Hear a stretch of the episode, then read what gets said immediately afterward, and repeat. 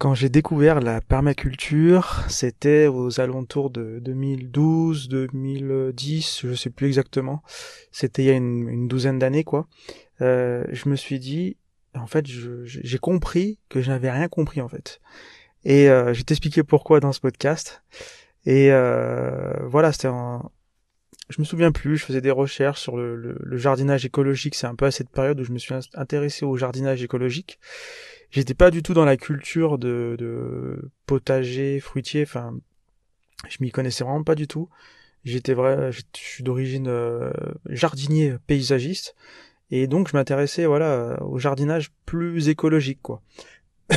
Comment euh, changer un petit peu nos manières de, de jardiner quoi. C'était euh, vraiment la, ce qui m'intéressait à l'époque et j'avais découvert la permaculture. Il y avait vraiment rien sur internet, quoi, des, petits articles à droite à gauche, et, euh, et j'avais découvert donc ce bouquin, euh, un bouquin en fait, j'ai découvert, c'est dans un bouquin vraiment que, que j'ai compris que je n'avais rien compris, et euh, c'est euh, le livre de Sepp Holzer, donc c'est euh, son nom et son prénom, c'est un, un, Autrichien, je crois.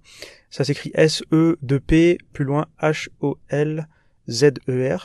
Et son livre, c'était La permaculture de Sepp Holzer. Donc en gros, il décrivait un petit peu ses, ses, ses techniques, ses retours d'expérience. Il cultivait euh, dans les montagnes euh, autrichiennes. Et donc c'était un climat très froid et, et voilà, et grâce à la permaculture, il est arrivé à, à, à, à faire, euh, à cultiver des, des, vergers, à cultiver plein de, de, de, de, choses comestibles sur son terrain, alors que c'était pas du tout prédestiné pour. Et voilà, il montre toutes ces techniques. Euh, voilà, si, si tu euh, euh, en montagne, ça peut être intéressant de, de, de s'intéresser à toutes ces techniques, mais bon, voilà, c'est surtout de l'aménagement dont il parle. Et les deux souvenirs que je retiens de ce bouquin, c'est encore un peu flou, un peu vague. je suis pas revenu dessus spécialement, mais je me souviens d'un truc. C'était la première révélation. Il a commencé à parler de microclimat. Euh, il parlait de microclimat, il disait bah voilà, il mettait des pierres à certains endroits parce que la pierre, elle allait accumuler la chaleur et redégager la chaleur. Et moi dans ma tête, je oh, putain, c'est c'est enfin c'est un truc que tu sais quand tu euh, quand tu travailles comme ça, quand tu apprends le métier euh, euh, de paysagiste, quand tu apprends à jardiner, tu sais qu'il y a des choses comme ça euh, comme par exemple mettre des pierres au pied de l'olivier, bah ça va l'aider à euh, tu vois, avoir un peu plus de chaleur la nuit euh, quand quand la chaleur est redistribuée. C'est des détails en fait. C'est des petits détails. Bon, tu, ça a pas vraiment d'importance, mais tu le sais comme ça. Et en fait, quand j'ai compris qu'il y avait des gars qui s'étaient mis à fond là-dedans, qui avaient euh, écrit des bouquins, créé une méthode tout autour de de, de, de, ça, quoi. Même si c'est beaucoup plus vaste finalement, on s'en rend compte avec le, je me suis rendu compte avec le temps, quoi. Et je me suis dit, mais c'est ouf en fait que il est, enfin, c'est et du coup en fait, rien que ça, plus euh, une autre chose dont il parlait, je me souviens plus exactement. Et en gros, c'était un, petit peu pour moi comme une introduction aux plantes bioindicatrices. Enfin, bref, en, fait, il disait qu'il remarquait que certaines plantes poussaient euh, en bas des pentes, je crois. Euh, peut-être parce qu'il y avait le ruissellement, ou peut-être qu'il ça créait un microclimat où l'air il venait pas pas vraiment quoi. Et il disait que voilà, il y avait des microclimats comme ça qui se créaient et des plantes qui préféraient pousser à ces endroits euh, que d'autres. Et, voilà, et ces deux trucs, je me rappelle, ça m'avait euh, complètement euh, euh, euh, plu, ça m'avait retourné le cerveau et, c'est là où j'ai commencé vraiment à après, quand jardinais, je voyais des microclimats de partout. Je voulais, enfin voilà quoi, ça m'a fait vraiment prendre, une, faire ça m'a fait une prise de conscience. Et après, dans ma manière de jardiner, ben, je regardais tout ce que je faisais différemment. Je me rendais, je me rendais compte de l'impact qu'on pouvait avoir sur, euh, sur, euh, bah, qu'on pouvait peut-être comme ça briser les lois et, euh, et pourquoi pas essayer des choses que finalement on, dit c'est pas possible de le faire ici. Bah ouais, en, aménageant intelligemment le, le territoire, le, le, le, décor en gros, eh ben on peut créer des microclimats, créer des, les conditions euh, du moins on peut euh, un petit peu avoir de, de, l'influence là-dessus et, ça m'a complètement euh, je me souviens ça m'a complètement ça a révolutionné tout le truc dans ma tête quoi j'étais super super enthousiaste mais après voilà je conseille pas vraiment ce bouquin si toi t'es débutant Euh, je te conseille pas vraiment de, de, prendre ce bouquin. Il y a d'autres livres super intéressants sur la permaculture. Celui-là, il est vraiment assez technique.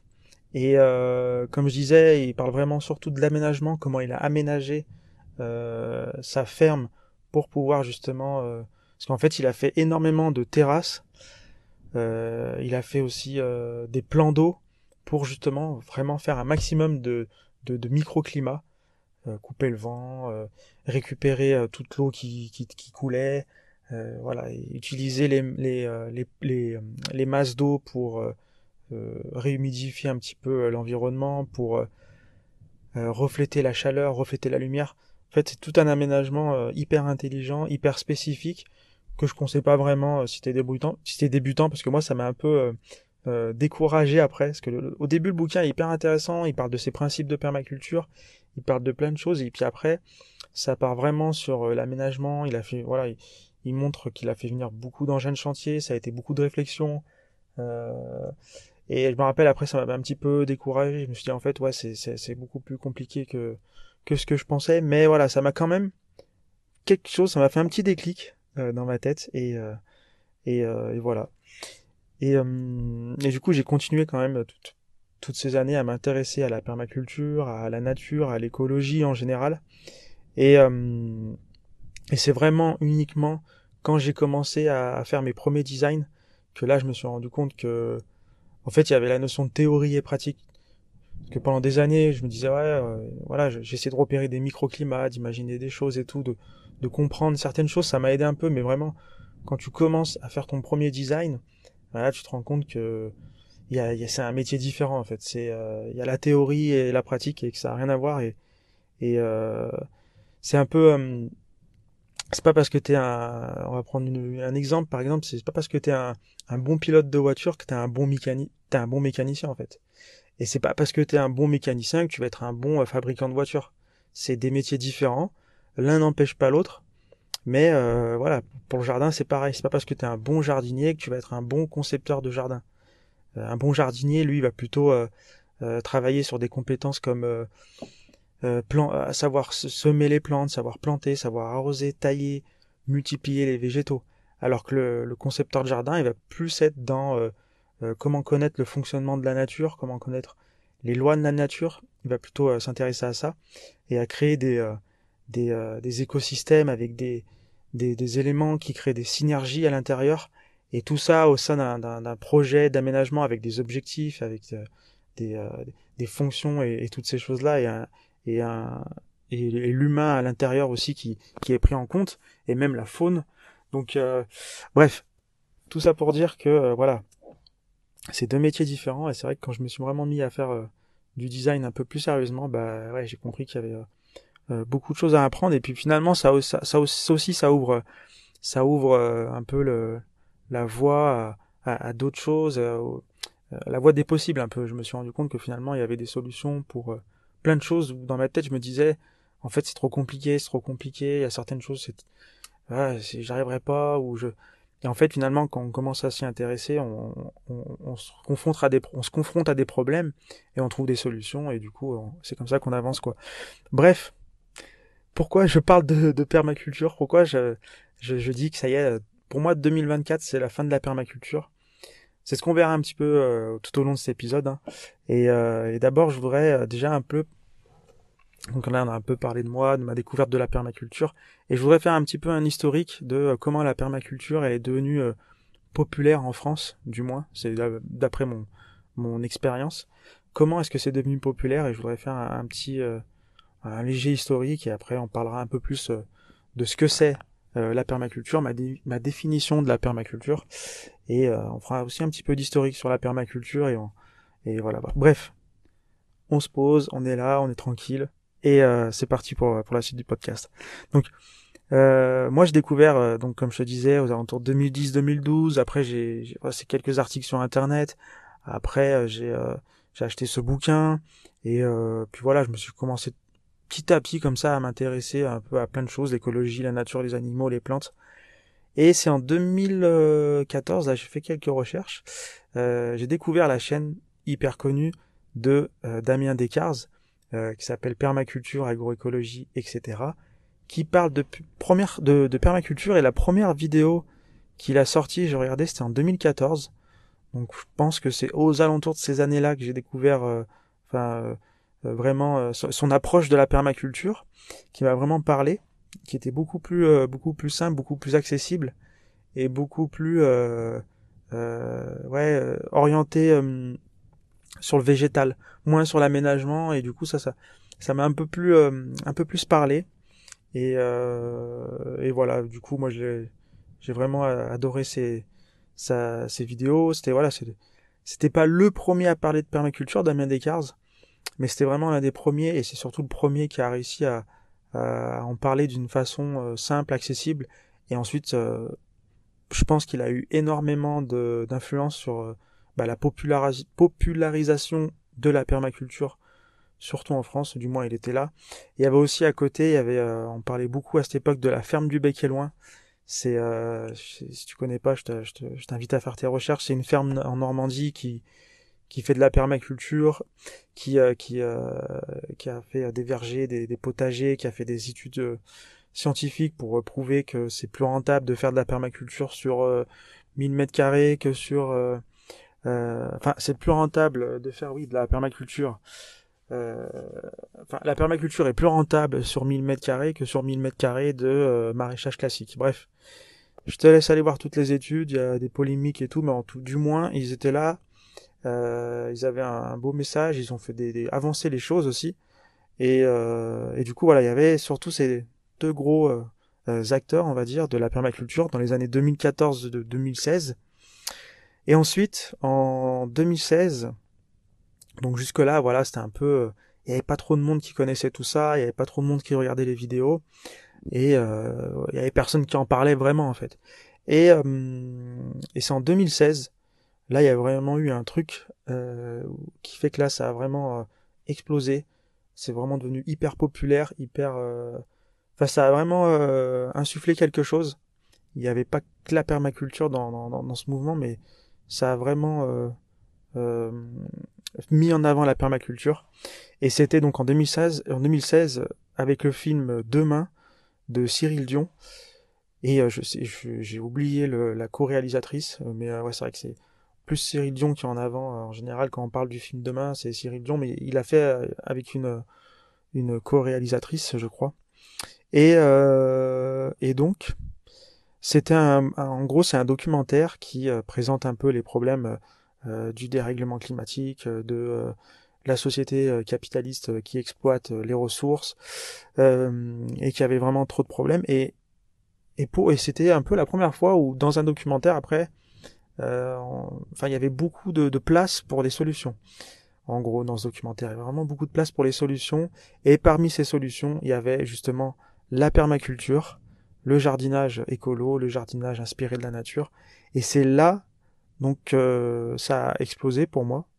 Euh, j'ai même assisté un petit peu euh, au niveau local à côté de chez moi.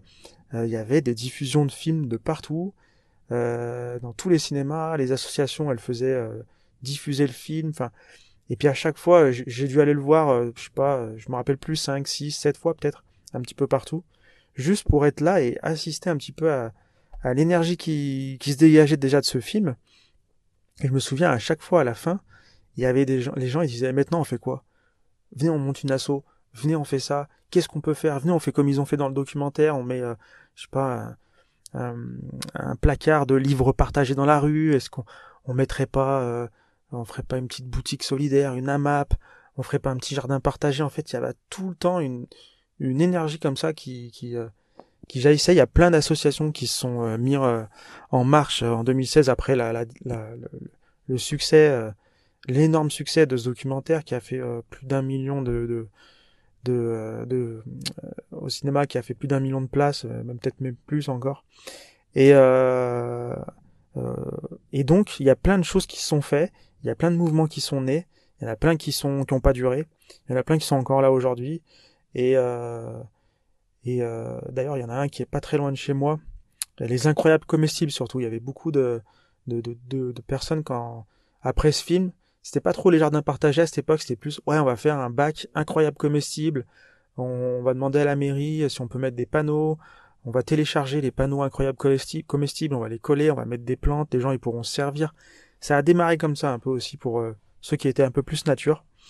Et euh, bref, en gros, euh, c'est là qu'on a un petit peu goûté à la puissance comme ça de la permaculture. je parle de puissance parce que bon, finalement, comme je dis, c'est pas vraiment la permaculture qui est sortie de tout ça, mais c'était un ensemble de choses et dans ces choses, il y avait euh, la permaculture. Bref, on passe à la suite. Euh, euh, la suite, c'est un peu moins bien. Du coup, en fait, ça, pendant des années, donc, c'est devenu de plus en plus populaire. La chaîne de Damien Descartes, justement, est devenue de plus en plus populaire. Il y a eu plein d'autres chaînes qui sont apparues aussi sur YouTube. Plein de gens qui partageaient leur expérience sur, dans leur jardin, la permaculture, tout ça. Et aujourd'hui, il y a plein de choses qui sont partagées et le problème, c'est qu'aujourd'hui, enfin, un peu moins, mais il y a eu vraiment une grosse période où on vraiment on faisait le lien. Euh, voilà, la permaculture, c'est on fait une culture en lasagne. C'était vraiment ça. Euh, ouais, tu fais de la permaculture dans ton jardin. Ouais, bah ouais, j'ai mis une culture en lasagne au fond là-bas. Euh, ça va pousser sans rien faire. voilà, tu mets un petit œillet d'Inde à côté de la tomate, tout va bien se passer. Enfin, voilà, le problème c'est que c'était devenu trop simpliste. Voilà, permaculture, culture en lasagne.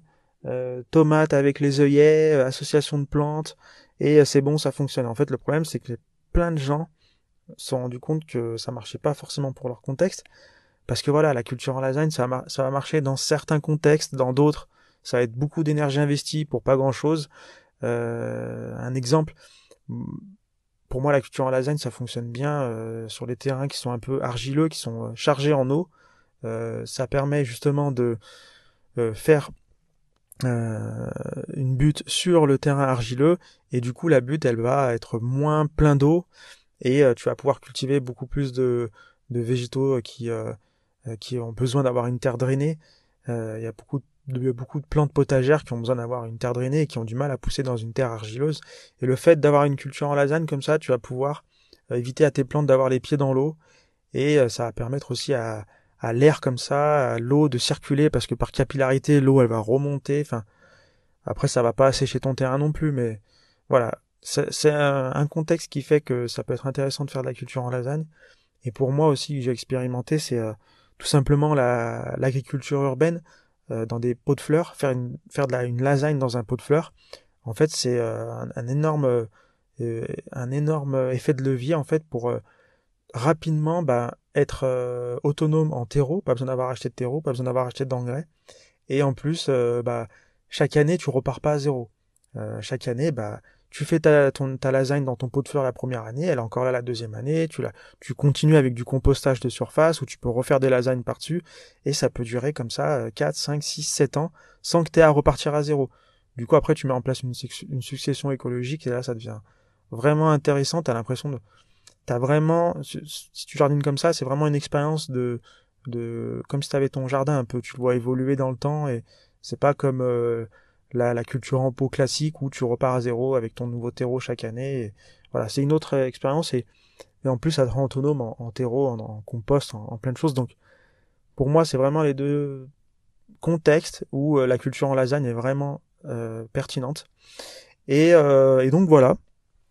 Euh, le problème, c'est que voilà, on a, trop associé ça avec la culture en lasagne, quoi, permaculture, culture en lasagne, et, du coup, euh, on a associé ça aussi à, voilà, c'est quelque chose de facile, il suffit juste de trouver les bonnes associations de plantes, il faut, et en fait, voilà, on a carrément oublié vraiment l'essence même de la permaculture, et euh, je pense que les gens aujourd'hui, ils comprennent ça, euh, et ils en ont marre de ce mot, de la permaculture en fait, parce que tout le monde la tout le monde reprend ce mot. Euh, ouais, moi je fais de la permaculture, regardez.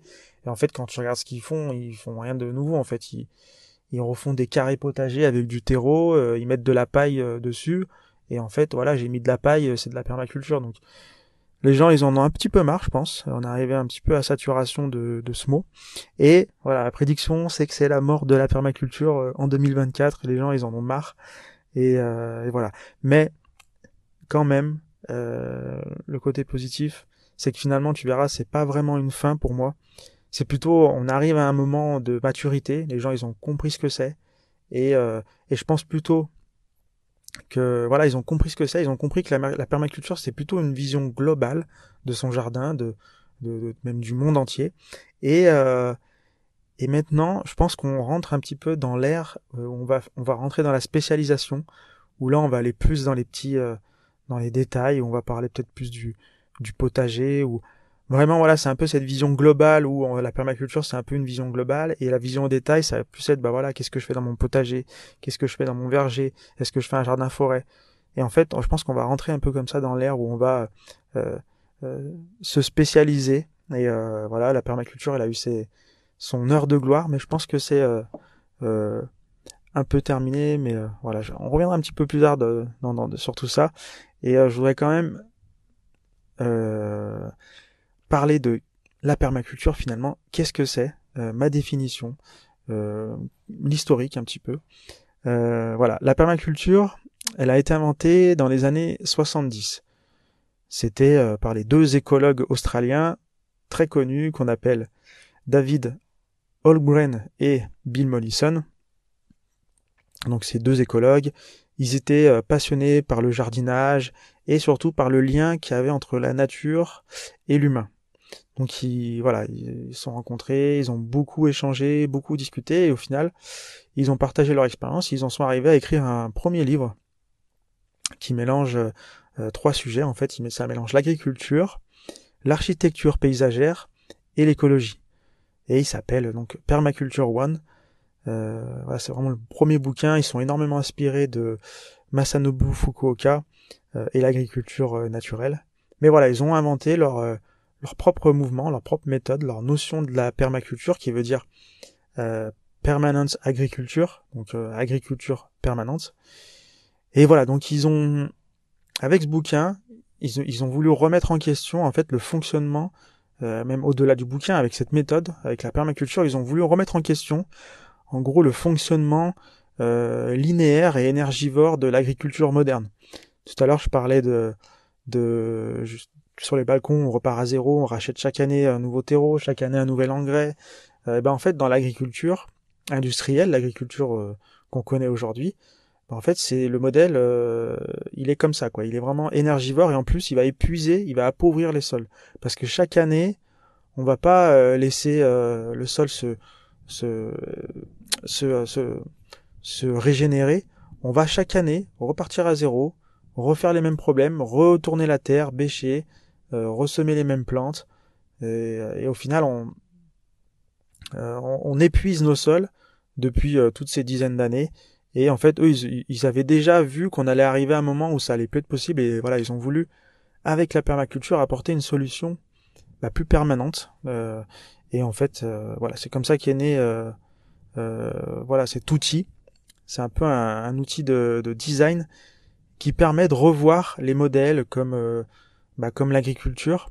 Et aussi, on se rend compte que finalement, avec le temps, ça aussi, euh, en fait, finalement, ça, ça permet de créer des écosystèmes où il y a les, euh, donc du coup, ça, ça va au-delà de l'agriculture et euh, vraiment, c'est plus basé sur un modèle comme par exemple les micro-fermes ou, ou les choses comme ça.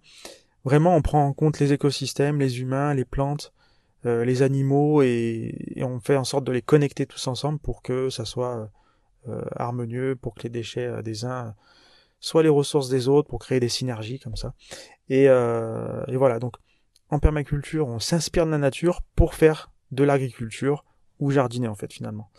Mais aussi on peut, euh, il y a la permaculture humaine, y a, dans les entreprises aussi on, on peut faire de la permaculture parce que finalement c'est euh, créer des systèmes régénératifs qui euh, qui sont euh, entre guillemets autonomes. Mais bon, on va pas aller plus loin dans dans, dans toutes ces dans toutes ces explications, mais, euh, mais voilà. En fait, le but c'est de créer un maximum de connexions, euh, parce que l'un des principes fondamentaux de la permaculture, on va dire, c'est que chaque élément remplit plusieurs fonctions, et chaque fonction est remplie par plusieurs éléments. Et en fait, quand on fait ça, ben, on rend le système plus, le système plus résilient. Et euh, voilà, parce que s'il y a si on a un élément euh, qui ne remplit plus une fonction, ben, il y en aura toujours un autre qui va remplir cette fonction et, et, et ainsi de suite. Donc c'est ça qui fait que on va être euh, plus résilient face euh, à des perturbations comme par exemple euh, en matière de jardinage, bah, si une année il y a un petit peu moins d'eau, bah, on a toujours dans notre système plusieurs éléments qui vont pouvoir stocker et redonner de l'eau. Donc, donc voilà, c'est vraiment être résilient face aux perturbations extérieures. Donc voilà, je pense que maintenant les gens ils ont compris ça. Ils ont compris que c'était pas une méthode de jardinage, c'était pas une technique pour planter, associer les plantes, ou c'est pas une technique pour aller vraiment sur le, le, terrain, jardiner, comment on fait. C'est vraiment une technique de planification, de une vision, créer un système en gros, tout simplement.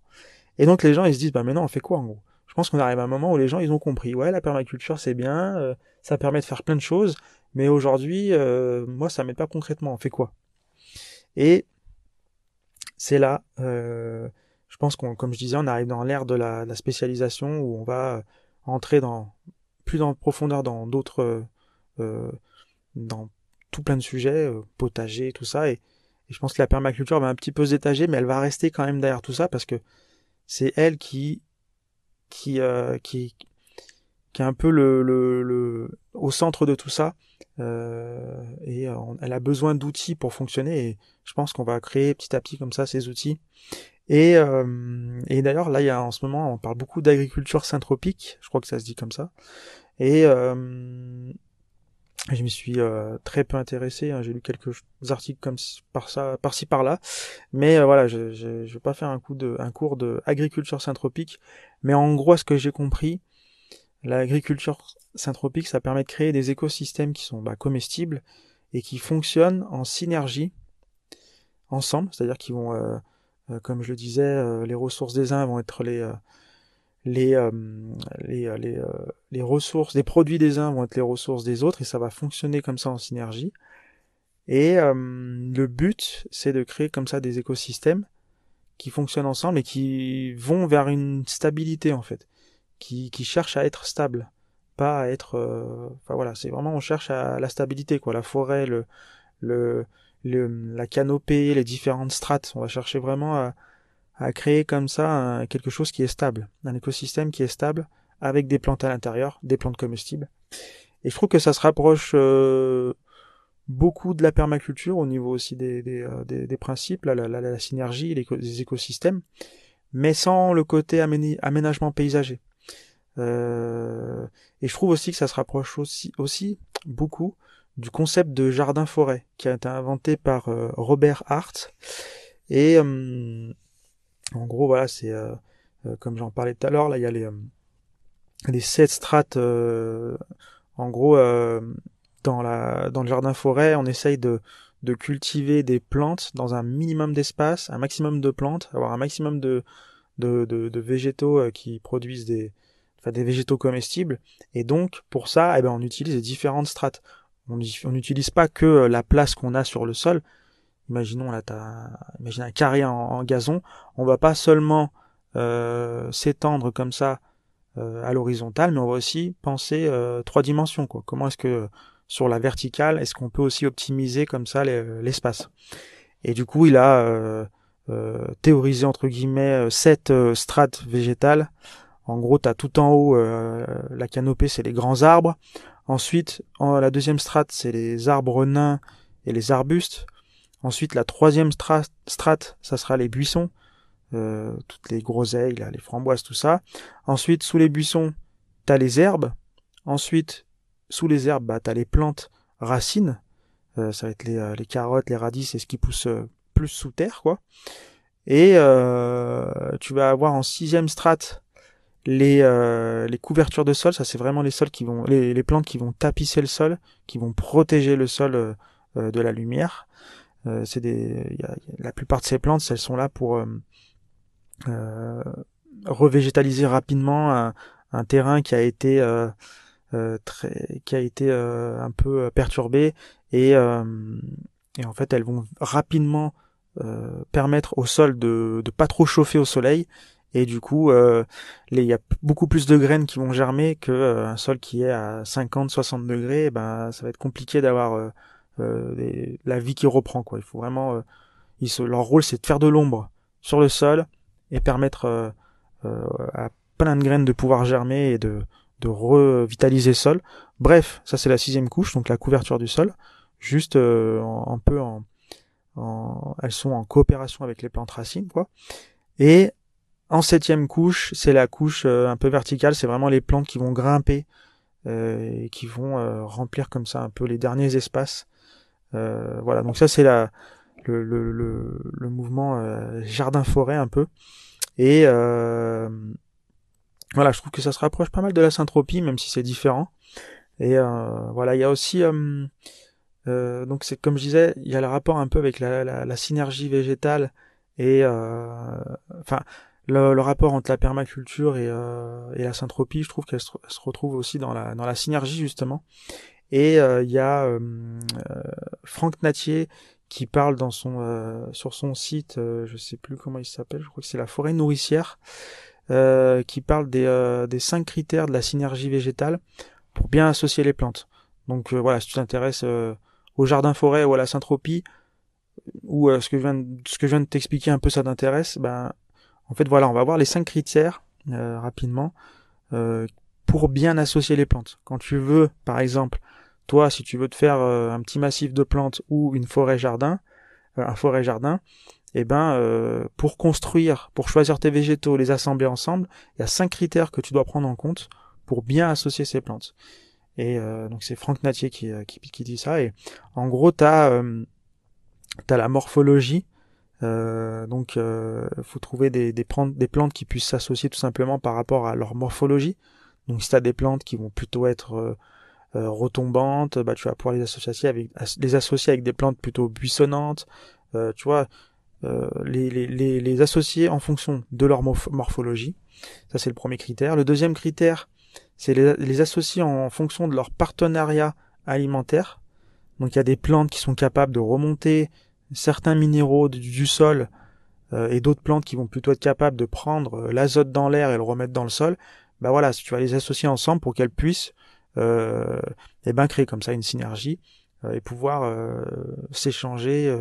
Il y a des plantes qui sont pas capables d'aller chercher les minéraux, bah elles vont échanger l'azote qu'elles ont capté dans l'air contre les minéraux qui sont au fond du sol et inversement. Donc ça aussi c'est un critère à prendre en compte quand tu fais de la, synergie comme ça, quand tu veux créer une synergie.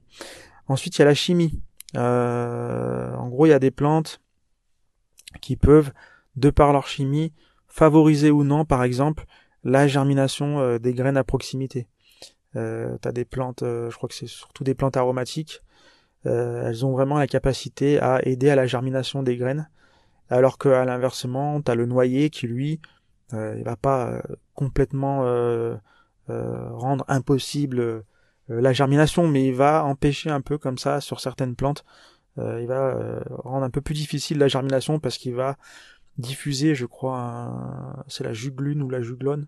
Il va diffuser comme ça un produit qui fait que ça va empêcher les plantes de trop pousser à, son pied. enfin bref, donc la chimie, c'est un critère à prendre en compte aussi par rapport à, plein de choses. Ça peut être pour la germination et pour plein d'autres choses comme attirer ou pas euh, certains insectes, bref. Ensuite, le quatrième critère, ça va être euh, les partenariats sociologiques. Donc euh, pareil, là, c'est il y a certaines plantes qui vont repousser des insectes et d'autres qui vont les attirer. Donc c'est un peu, ça peut être aussi un peu mis avec la chimie, parce que des fois ça va se faire de par la chimie, mais des fois aussi ça va se faire de par, ça peut être par la, couleur d'une fleur ou la, euh, il y a plein de choses quoi, qui, vont euh, euh, jouer sur les partenariats sociologiques. Et, et en fait, l'idée, c'est pas ça, c'est vraiment que voilà, tu vas mettre, comme on disait, le fameux œillet d'Inde au pied de la tomate pour éviter que le verre de la tomate vienne, parce que l'œillet d'Inde, il protège le sol pour pas que le verre de la tomate vienne s'attaquer aux racines. voilà, tu vois, tu peux associer comme ça aussi les plantes pour qu'elles se protègent entre elles. Et bien entendu, le cinquième critère le plus euh, évident, c'est la sexualité. Euh, voilà, si, euh, souvent, souvent on se demande, on se dit pourquoi ça pousse pas. Enfin, on a le noisetier, en gros, par exemple, parce qu'en ce moment il y a pas mal de, de, de noisetiers en fleurs. en ce moment, le noisetier, en fait, il est, il est, il est en, en fleurs et il y a le noisetier mâle et le noisetier femelle. Donc ça veut dire qu'il est, euh, il est pas, euh, il a, le, le, noisetier mâle doit aller féconder la fleur de la, du noisetier femelle. Et pour ça, il a besoin qu'il y ait du vent. Et pour ça que la femelle, elle a besoin qu'il y ait un noisetier mâle pas loin qui, qui, qui puisse par le vent ou par les insectes pollinisateurs être euh, fécondé en gros. Donc voilà, il y a des plantes qui ont besoin, qui sont auto-fertiles, donc qui vont pas avoir besoin justement d'avoir d'autres plantes du sexe différent autour d'elles. Et t'as des plantes qui vont plutôt être auto-stériles, qui elles vont avoir besoin qu'il y ait une autre plante, une autre plante d'un sexe différent à proximité pour que la pollinisation puisse se faire. Bref, tout ça c'est vraiment spécifique à chaque végétaux, donc je te ça c'est vraiment quelque chose à, prendre en compte et euh, et voilà donc euh, il en a, il en... c'est un des critères pour créer la, la, la, synergie végétale comme ça et pour bien associer les plantes.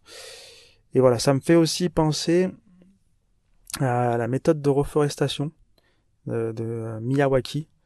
Euh, Miyawaki c'est un japonais en gros c'est un japonais qui a, qui a remarqué que au Japon euh, tout le monde pensait que les plantes, euh, tout le monde pensait que les forêts au Japon c'était que des euh, que des sapins. Et en fait lui il était vraiment voilà c'est un botaniste. Il savait que et même les botanistes là-bas ils pensaient que toutes les plantes c'était c'était enfin toutes les forêts primaires c'était des sapins et en fait non lui il, a il a prouvé tout simplement en fait parce qu'au Japon tu as des temples qui sont là depuis des siècles dans la forêt et en fait, autour de ces temples, euh, c'est interdit d'aller euh, faire euh, bah, de la gestion forestière. Quoi. Ils n'ont pas le droit d'aller couper, faire des choses. En fait, c'est vraiment des zones autour des temples comme ça où ils touchent jamais à rien.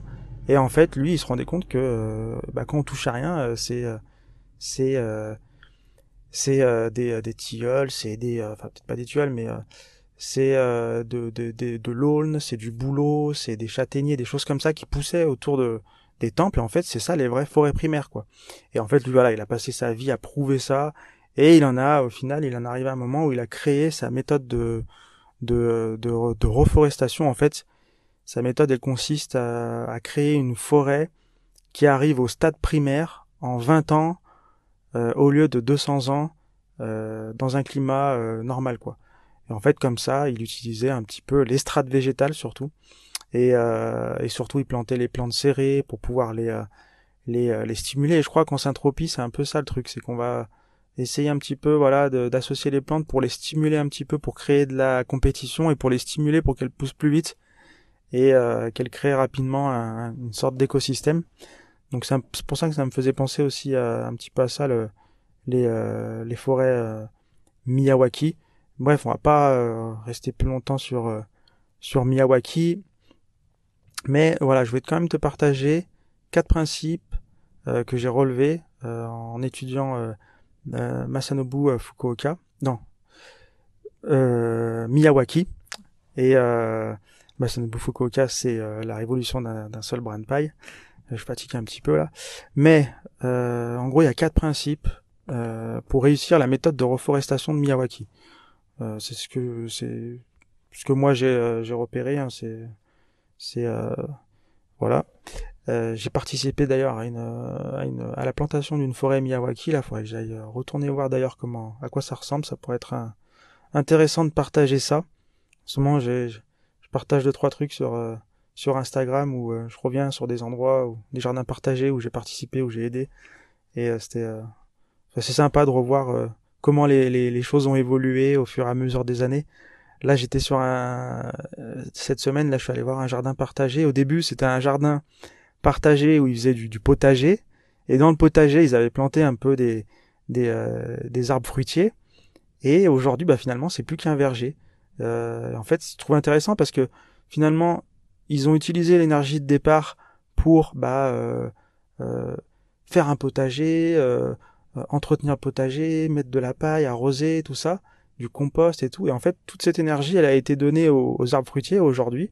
Bah voilà, ça fait 5-6 ans, les choses ont peut-être, euh, les gens euh, ont peut-être déménagé, les choses ont évolué, et finalement il y a peut-être beaucoup moins de monde qui peut s'en occuper, mais il reste quand même quelque chose. C'est un petit verger, c'est devant une école, et, euh, je trouve ça hyper intéressant, hyper constructif de voilà de voir les choses un peu comme ça sur sur le long terme, comment ça comment ça évolue et ça permet de, de, tirer des modèles comme ça qu'on peut réutiliser Et parce que voilà, souvent il y a eu des, comme je disais, quand il y a eu le film Demain en 2016, eh ben il y a eu beaucoup de choses qui se sont faites, mais ça s'est fait dans la précipitation, ça s'est fait sans vraiment prévoir les choses, sans vraiment aligner les, valeurs, sans vraiment voir quelles sont les compétences dans le projet. Euh, et, au final, il reste pas grand chose de tout ça. Et voilà. Et c'est intéressant dès le départ de se dire, bah voilà, comment est-ce que dans le temps ça va évoluer, comment est-ce qu'on peut euh, maximiser nos efforts pour que ça soit aussi productif dans l'avenir. Euh, enfin bref, voilà, on va euh, revenir sur nos principes de reforestation de Miyawaki. Et, et en gros, moi j'ai remarqué donc il, y a, prend donc il y a quatre principes. Si toi tu veux t'en inspirer pour faire de la syntropie ou de l'agriculture ou planter un jardin forêt, ça peut vraiment t'aider, euh, ça peut vraiment euh, euh, t'apporter des bonnes clés quoi. Le premier principe c'est le contexte. Donc en gros lui quand il faisait ça, Miyawaki, il sélectionnait des graines. Donc il allait vraiment, tu vois, où je te disais là devant les autour des des, des temples dans la forêt au Japon, il allait là-bas et récupérait carrément les graines sur les chênes, sur les, euh, sur les châtaigniers, tout ça. Il récupérait carrément les noyaux, les graines, les glands. Et euh, il se faisait une petite pépinière comme ça. Et, euh, au moins, il était sûr. En fait, quand il avait un nouveau chantier à planter quelque part, il allait dans un rayon de, je sais pas, 10, 15 kilomètres, il allait voir comment ça se passait dans les forêts aux alentours, et il cherchait les forêts primaires, et il récupérait les noyaux, il faisait pousser, et au moins, quand tu fais pousser des plantes euh, lui, c'était pour sa forêt primaire. Hein. Quand tu faisais, euh, il faisait pousser en fait des. Le but, c'était vraiment faire pousser le plus rapidement possible euh, une forêt et qui soit le plus résiliente possible. Donc pour lui, il voulait pour faire pousser une forêt résiliente, il faut faire pousser des arbres qui poussent naturellement sur le terrain. Donc c'est pour ça qu'il allait dans les forêts et récupérer les graines des, des, arbres qui poussent depuis des centaines et des centaines d'années, quoi, qui sont vraiment adaptés à la terre, aux mycorhizes dans le sol, aux insectes butineurs qu'il y a voilà, qui a vu aussi tous les changements climatiques euh, des, de ce dernier millénaire. Il y a toutes les informations du terroir dans ses graines. Donc voilà, lui vraiment, il s'intéressait à au contexte. Qu'est-ce qui pousse euh, Voilà. Toi, si c'est pour un potager, tu vas peut-être pas aller chercher des, tomates sauvages, tu vas pas en trouver. Mais voilà, tu, sais que euh, ton potager il est exposé au sol, tendeur au soleil, qu'il y a euh, peut-être un petit peu de vent, tu connais le climat, tu connais la pluviométrie, tu connais toutes ces choses, et tu vas bah, adapter comme ça au contexte les plantes que tu choisis. Tu vas pas choisir comme ça au pif quoi. Donc le contexte est vraiment un des principes que euh, j'ai euh, qu'utilisait vraiment Miyawaki pour le premier principe même pour créer ces, ces, forêts, c'est qu'il vraiment il sélectionnait des plantes qui des plantes qui appartenaient à la forêt primaire du territoire dans lequel il allait implanter ses forêts. Deuxième principe, c'est la diversité, le principe de diversité. En fait, pour créer un écosystème résistant, on a besoin de diversité. Là, il y a le, principe de permaculture qui dit que chaque élément remplit plusieurs fonctions et chaque fonction est remplie par plusieurs éléments. Vous allez, tu vas le connaître au bout d'un moment à force que je répète. Mais euh, voilà, chaque plante a, sa capacité propre et, euh, donc il faut. Euh, c'est là que tu peux un petit peu jongler avec les principes de de, que je te disais juste avant sur euh, les, euh, les critères de, de synergie. C'est là où tu peux un peu t'aider, tu vois, tout ce qui est euh, euh bah, les, différentes strates, les différents étages, les plantes qui repoussent les insectes ou pas, tu vois, c'est vraiment créer de la diversité et faire des synergies dans cette diversité. Ensuite, le troisième principe, c'est la densité. Et je crois que là, justement, la, la syntropie, c'est un peu ça aussi. Peut-être que je me trompe, hein, tu peux, tu peux me le dire. Mais euh, voilà, on utilise vraiment lui, il utilisait donc la densité dans ses forêts, c'est-à-dire qu'il plantait vraiment serré pour que euh, les deux trois premières années, il y a vraiment beaucoup de concurrence et que les arbres ils cherchent vraiment à aller le plus haut possible, le plus rapidement possible et le plus haut possible pour gagner euh, du temps et, et avoir une forêt qui est rapidement qui forme rapidement un écosystème quoi. Et donc la densité vraiment plantée serrée, c'est euh, un des, c'est le troisième principe que j'ai remarqué sur euh, euh, ses méthodes, sa méthode de reforestation à Miyawaki. Et la quatrième, le quatrième principe, c'est la compétition vertueuse. En fait, euh, euh, dans leur stade d'évolution, en gros, les arbres d'une forêt, ils passent par de la compétition. Comme je disais, ils vont faire une compétition pour aller chercher la lumière. Et aussi, ils passent par un stade après de coopération. Euh, en fait, une fois qu'elle arrive à, maturité, la forêt, elle va former une seule et même entité. Et là, ils vont commencer à coopérer pour protéger la forêt. Donc, euh, donc voilà. Euh, voilà, certaines plantes, elles vont, euh, comme je disais, il y en a qui vont aller chercher des minéraux, il y en a qui vont capter l'azote dans l'air, il y en a qui vont pouvoir, avec des gaz, communiquer avec d'autres plantes, même au travers des mycorhizes, tout ça. Donc voilà, il y a la compétition vertueuse. Euh, c'est un peu un principe que j'ai remarqué dans, ce que fait euh, Miyawaki. C'est vraiment, voilà, il, y a une compétition, mais qui est vertueuse au final. C'est, on va être en compétition, mais pour former quelque chose de plus grand, qui est bah, la forêt, finalement. Et, donc, donc voilà, en gros, pour ce qui est de, des forêts Miyawaki, je sais pas si tu connais cette technique, elle est vraiment super bien. Euh, c'est très utilisé en ville parce que ça rend vraiment de nombreux services. Ça va absorber d'énormes quantités de CO2, euh, ça va rendre l'air plus respirable, ça va réduire euh, aussi les concentrations de particules fines. Il y a des études qui prouvent que ça les réduit de 20 à 50%. C'est euh, Nature euh, Conservancy qui, qui parle de ça. Ça va aussi rafraîchir l'air ambiant en ville, ça va, ça aussi, ça permet aussi euh, de, sur ces forêts, ça permet de couper le bruit. Ça peut aussi couper le feu parce que c'est dense, ça conserve l'humidité. Donc ça peut être aussi un, coupe-feu entre guillemets quoi. Euh, ça accueille énormément de biodiversité et aussi euh, il y avait un autre truc dans dans cette méthode de reforestation, c'est que ça crée du lien social parce qu'en fait lui dans toutes les forêts comme ça qu'il implantait dans le monde entier, euh, il faisait toujours ça en chantier participatif. En gros, il invitait vraiment toutes les personnes qui étaient dans le coin, en gros. Et euh, le but, c'était vraiment, on se met tous ensemble, on plante les arbres en pas longtemps c'est fait, parce qu'on est beaucoup. Et après, on fait une petite fête. Et voilà, ça devient notre forêt. Après, on se retrouve dans la forêt, on la voit grandir. Vraiment, il y avait le côté social aussi qui était hyper important dans dans dans la technique dans la, la reforestation Miyawaki. C'est vraiment super intéressant. Moi, j'ai participé à, une plantation comme ça et c'est c'est vrai que c'est un lien particulier quoi. C'est euh, là des fois j'y retourne et ça fait un moment que je suis pas retourné, je devrais aller voir. Mais euh, c'est vrai que je me dis c'est moi qui ai planté cette forêt quoi. J'ai euh, vraiment hâte de voir qu'est-ce qui va se passer. Euh, voilà, dans 20 ans, comment à quoi elle va ressembler quoi. Est-ce que je vais pouvoir me balader à l'intérieur quoi? C'est c'est marrant quoi.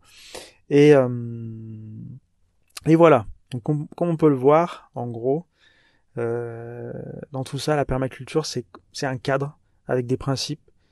Et euh, la syntropie, le jardin-forêt, la méthode Miyawaki, en gros, c'est des outils. C'est des outils pour euh, mettre en application la permaculture. Euh, je vais pas revenir sur les 12 principes de permaculture, voilà. Et en gros, c'est je pense que on a vécu donc ces dix dernières années un peu une prise de conscience euh, qui était nécessaire. Et maintenant, on a besoin vraiment d'aller un petit peu plus loin. Donc, comme je disais, on va, un petit peu aller dans la spécialisation.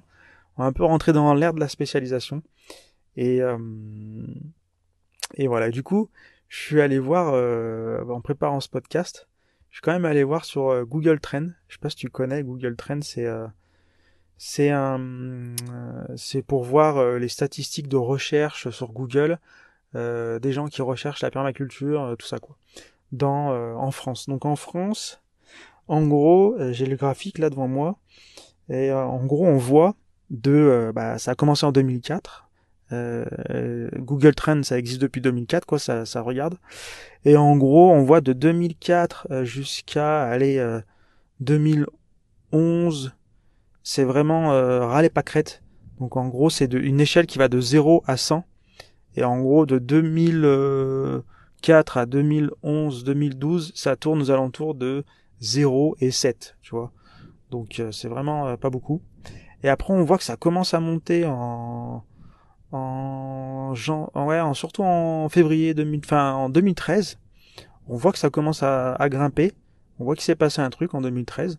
Donc je pense voilà, c'est euh, l'arrivée un peu des vidéos. Damien Descartes, on commençait aussi à parler de la ferme du bec est loin, tout ça. Donc là, on voit que ça monte pas mal.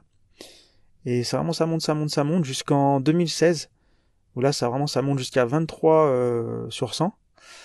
Et et là en 2016 ça fait un gros pic. en, je vois pas exactement la date, mais en gros voilà ça fait un gros pic aux alentours début 2016 où là ça va monter à à 50%, 50 sur 100 quoi en gros. Et après là ça reste stable à peu près, ça va ça redescend parfois à 30, euh, après ça remonte, on voit ça dépasse même les 60, euh, ça redescend, ça va vers 70, et ça reste stable comme ça jusqu'à eh ben, jusqu'en mars 2020, je te laisse deviner, jusqu'au confinement, où là ça tape un pic, et là c'est là où en fait il y a eu le plus de recherches sur le mot permaculture euh, en France, Google, en fait c'est quand les gens se sont retrouvés un petit peu euh, à la maison, euh, voilà, euh, confinement, tout ça. Donc du coup, les gens, en plus, c'était un printemps très ensoleillé, donc il y a eu, puis voilà, on était à la maison, donc plein de gens ont voulu faire de la permaculture. Et on voit vraiment le pic de chez Pic, c'est vraiment là, quoi. C'est mars 2020. et après, ça redescend, bah, ça redescend comme un petit peu avant, tu vois. On est sur du entre 25 et 50 euh, directement euh, dès la fin 2020, euh, ça redescend à 35%, passe de 100 à 35. Et après, ça reste un petit peu stable et on voit que 2021, ça descend, 2022, ça descend un peu. Et là, aujourd'hui, on est plus en dessous des 25% qu'au-dessus, en fait. Alors qu'avant, depuis 2016, on était toujours entre 25 et 50%. Et là, on est vraiment tombé en dessous des, des 25% au niveau des recherches. Donc on voit que les gens euh, s'intéressent euh, bah, plus à la cherchent plus le mot permaculture quoi. Et après je peux aller voir pour Saint-Tropez tout ça. Mais euh, mais voilà. Donc ça prouve vraiment mon intuition. Je peux aller voir avant. Je j'ai déjà j'ai eu cette intuition. Bah, ça fait déjà quelques temps que je, je vois que ça, ça parle moins la permaculture. bref. Et en gros, voilà. En gros, voilà, j'annonce la mort de la permaculture donc euh, pour 2024. Et euh, voilà. Mais il y a quand même une bonne nouvelle, c'est que voilà, les gens ils se rendent compte que c'est pas une méthode de, jardinage, que c'est avant tout une philosophie, une philosophie globale d'aménagement euh, paysager durable. c'est quelque chose qui c'est une, philosophie qui va nous aider donc à, développer des outils, qui va nous aider à, à, à créer des, un monde meilleur pour les générations futures en fait. C'est c'est euh, les, les, les, principes de permaculture ils sont basés sur la durabilité quoi. Et euh, ça va nous ça nous permet de créer des, des quelque chose de, de mieux dans l'avenir quoi. Euh, à l'inverse de ce qui a été fait jusqu'à aujourd'hui où on, où on se préoccupait de il faut nourrir le plus possible le, euh, la population donc on va faire des euh, d'engrais, de la, de la, culture intensive, sans soucier de ce qui va se passer dans l'avenir. Aujourd'hui, bah voilà, la permaculture elle est là pour nous donner cette prise de conscience. Et je pense que voilà, on a eu nos dix ans comme ça où euh, ça nous a donné la prise de conscience. Et, euh, et, voilà, il faut continuer. Si toi tu m'écoutes, bah, continue à t'engager euh, avec ça. Moi, je vais continuer avec la permaculture euh, parce que c'est un message puissant et c'est un outil puissant aussi une méthode puissante et, euh, ça, te donne les clés pour devenir acteur du changement. Quelle que soit l'échelle ou, le contexte à laquelle tu vas, euh, tu vas participer comme ça à, faire de la permaculture, bah, c'est quelque chose qui va être puissant, qui va te redonner du pouvoir. Donc, euh, je t'invite à continuer à faire passer le message, à continuer à pratiquer. Et, euh, et puis voilà. Tu peux adopter donc la permaculture comme tu veux, comme une pratique de jardinage, mais surtout comme une philosophie de vie. Euh, comme je disais, ça s'applique à, ça s'applique euh, au jardin, ça s'applique euh, dans les entreprises, ça s'applique dans les relations humaines, ça s'applique de partout. et en gros, c'est une philosophie de vie qui qui, qui présage un meilleur avenir où il y a l'harmonie entre l'homme, la nature et et où tout est restauré et tout est préservé. Bref, euh, voilà, c'est un peu euh, tout le message que je voulais te passer. Euh, c'en est fini pour ce podcast, c'en est fini pour cet épisode de podcast. On se retrouve la semaine prochaine. Et puis voilà, je te laisse dans la description si tu veux t'inscrire pour un atelier design ou tu, si es en train de faire le design de ton jardin ou si tu, comptes le faire, tu as un petit plan, tu galères un peu dans tes plans, dans, bah, hésite pas à, passer, à t'inscrire juste en dessous. C'est gratuit, on se retrouve, on parle de design. Donc euh, voilà, sinon je te souhaite une bonne fin de journée et à bientôt.